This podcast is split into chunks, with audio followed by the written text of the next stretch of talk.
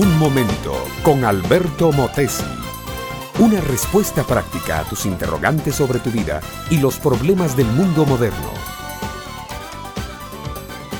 La ciudad trabaja, trabaja y se afana cada día de sol a sol, siguiendo esa ansia ancestral del ser humano de progresar y procurar comodidades.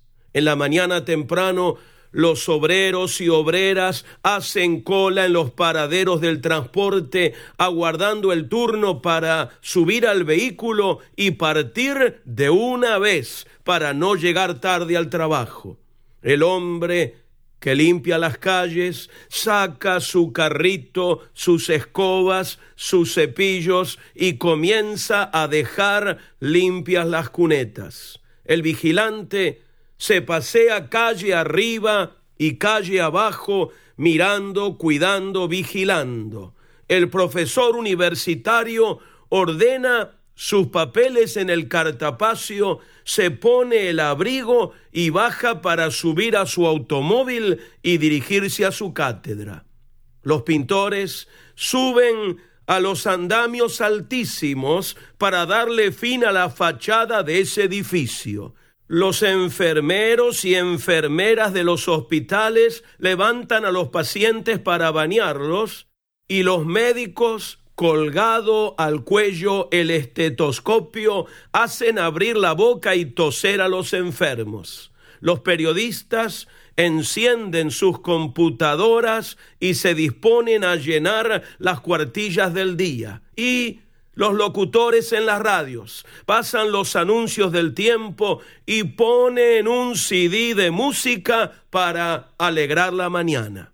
Trabajos, trabajos, trabajos. Aún el alto ejecutivo con un salario anual gigantesco trabaja cada día y quizás trabaja más que ninguno. El gerente del banco, el ministro, el gobernador, el presidente, todos están atados del trabajo a la cadena que nadie romperla debe, que a Dios le toca romperla como dijo el poeta español. Y nos preguntamos, mi amiga, mi amigo, ¿por qué hay que salir a trabajar todos los días? ¿Quién impuso esta obligación, este deber, este mandamiento? Fue Dios, sin duda, fue Dios. Así lo dice la Biblia. ¿Dónde lo dice? Lo dice en el libro del Génesis, capítulo segundo. Tomó pues Jehová Dios al hombre y lo puso en el huerto del Edén para que lo labrara y lo guardase. El trabajo humano, amable oyente, labrando la tierra, haciéndola producir, descubriendo sus maravillosos secretos por virtud del trabajo, no es una carga, no es un castigo, no es una maldición, es la bendición más grande que un Dios de amor puede brindar a su criatura más preciosa, el ser humano. Es el egoísmo humano, la injusticia, la ambición, la explotación de los desvalidos por algunos inconscientes, lo que ha hecho del trabajo una dura carga de llevar. Pero el trabajo en sí, por ser creación divina, es una ley maravillosa. Cristo, amable oyente, también trabajó.